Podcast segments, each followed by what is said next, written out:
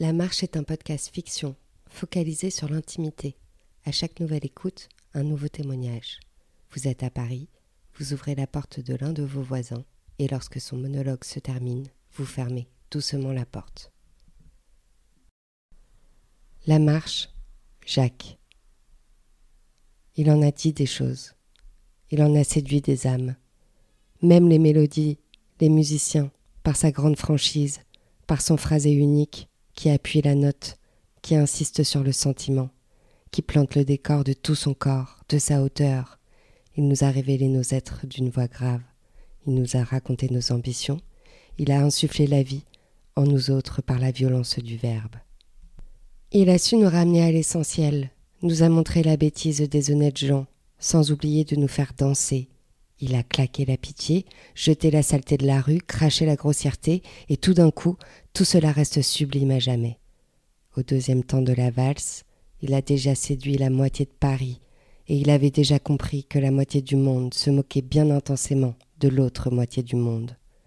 Jacques nous a émus, il nous a emportés trop loin, a même fait vibrer quelques cœurs sur son chemin. Elles ont toutes chacune des prénoms uniques, mais n'en soufflent qu'un seul en retour. Jacques. Comment ne pas aimer un homme comme celui-ci, si fascinant, un homme aussi courageux que lui, s'il ne devait en rester qu'un, pourquoi ne pas le choisir lui? Mes yeux sont pleins et brillants d'amour, ne se tournent que vers Jacques, mon Jacques aux mille facettes, complexe et perplexe, capable de repousser les défis d'une grande vie.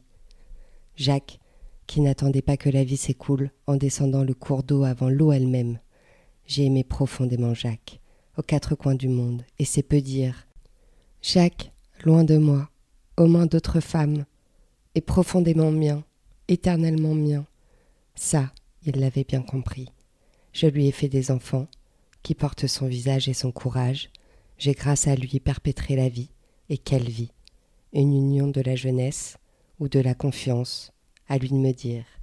Il avait ce talent de faire percuter les mots, de les écrire d'abord tout à fait correctement, pour nous parler de ces choses qui nous étonnent, muni du bon vocabulaire, puis il avait cette gestuelle comme pour poser les mots dans l'espace. Les mots jetés sur scène, comme immortels, vous englobent complètement, pour parfois vous embrasser et parfois vous heurter. La force des mots bassinés d'amour, des mots qui ont presque failli masquer les étoiles. Après avoir jeté tout un tas de mots sur le papier, il a su les incarner, bouger et suer au rythme des chansons.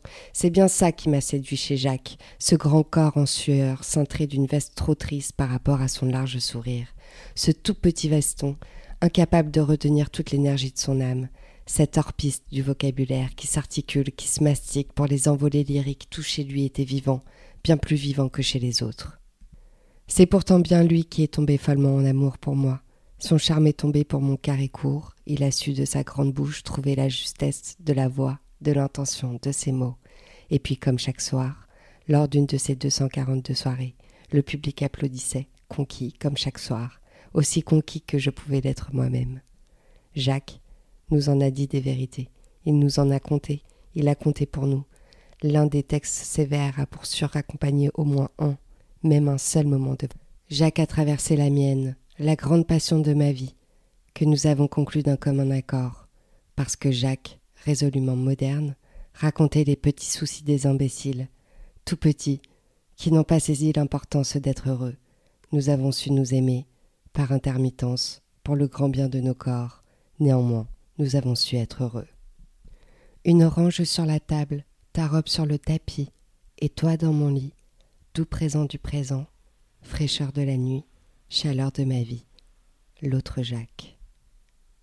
Il nous a chanté les putains, le pavé, les vieux, les bourgeois, l'amitié, la mer. Je le regardais se mouvoir, s'émouvoir et recommencer comme la mer. Passionné de Jacques, j'ai voulu l'aimer plus fort que les autres, n'être que sa muse, mais Jacques a vite vu à travers moi et ma jalousie. Puis il a filé appartenir à d'autres. À ça, nous n'étions que passion, le mauvais visage de celle-ci, la plus intense mais la plus destructrice. Jacques et moi ne faisions qu'un.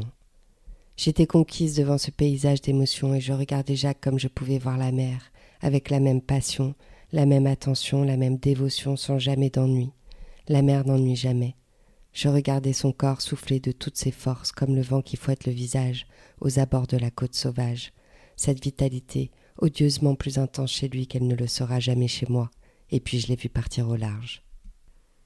Je sais que ce n'est pas mon corps ni mon charme qui l'ont séduit, mais bien mon mari, ma maison à la campagne, mon fils, loin de Paris. C'est la géométrie de ma vie qu'il a voulu dévorer, c'est la simplicité de ma vie qu'il a voulu partager. Comme un port auquel Jacques s'amarrait à quelques égarements de sa vie qui ont fait de nos rencontres des amours plus intenses dans l'anonymat, des réveils en passion, c'est en tout cas ce qu'il est venu chercher chez moi. Je suis ton moteur, comme il disait. Tu aimais cette union libre, cette adoration sans attente, installée dans nos conforts respectifs. Nos amours n'étaient que des parenthèses du bon Dieu, des moments uniques et solitaires. On aurait pu certes s'aimer encore un peu, du bout des yeux, encore un bon moment, et la distance se chargeait du reste, de l'attractivité, du manque, et puis au suivant, que dis-je, à la suivante. J'ai aimé Jacques épisodiquement.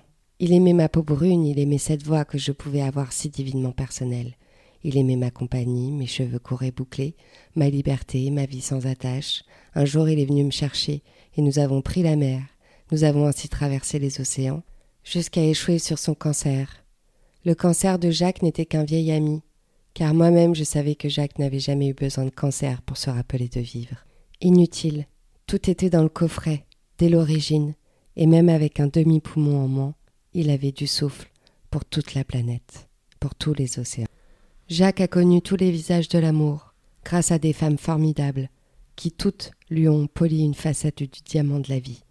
Jacques, cet être animé tout-puissant, qui a su chanter, jouer, réaliser, piloter, naviguer, l'homme de plusieurs vies, Jacques nous passionnait tous. Il n'y en a pas beaucoup d'hommes comme lui, capables de vivre si intensément libre, d'être intensément vivant, de repousser les peurs et les limites, de ne plus en avoir, d'avoir dix ans toute sa vie, bercé par de terribles passions. Jacques était bien de ceux qui font, loin devant ceux qui ne font pas. Jacques n'a pas aimé que les femmes, mais bien plus profondément les hommes qui ont accompagné sa vie, des frères faisant de l'ombrelle à l'amour.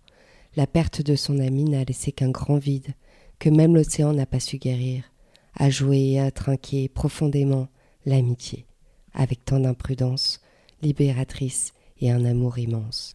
Des amis on en a peu dans la vie, Jacques le savait. Il faut alors les soigner, les accompagner aussi fidèlement qu'ils nous accompagnent. Il faut les pleurer lorsque ses amis meurent, et quand nos amis meurent, c'est une partie de nos cellules qui meurt avec eux. Et moi je savais bien que Jacques devait quitter la terre pour prendre la mer à la mort de son vieux copain, comme pour s'affranchir de son absence. Alors moi je l'ai suivi. Jacques a fait des choix de vie, nombreux, et je l'aurais suivi n'importe où, sur terre, sur mer, dans les airs, à condition qu'il soit là. De ses larges épaules pouvant recueillir presque toute la terre, en soufflant des mots d'amour de son accent si reconnaissable, un être rassurant. De son regard compact et immodéré, il a parcouru le monde, en posant ses yeux sur les océans de tous les continents. Jacques a cette audace des gens ayant profondément d'humour, ceux qui n'ont qu'une parole et ceux qui pensent librement qu'il y a une place pour eux particulière ici-bas, qui partent à la conquête des grands vents. C'est la conquête du monde qu'il m'a offerte, et pas seulement une simple histoire d'amour. Merci d'avoir écouté un épisode de l'œuvre sonore La Marche. Je suis Audrey Gauthier l'auteur de ces fictions. J'espère que vous vous plongez dans les monologues de ces short stories avec entrain. Surtout, n'oubliez pas de fermer la porte et de revenir à vous après l'écoute de chaque épisode. Bref, merci et vivement la suite.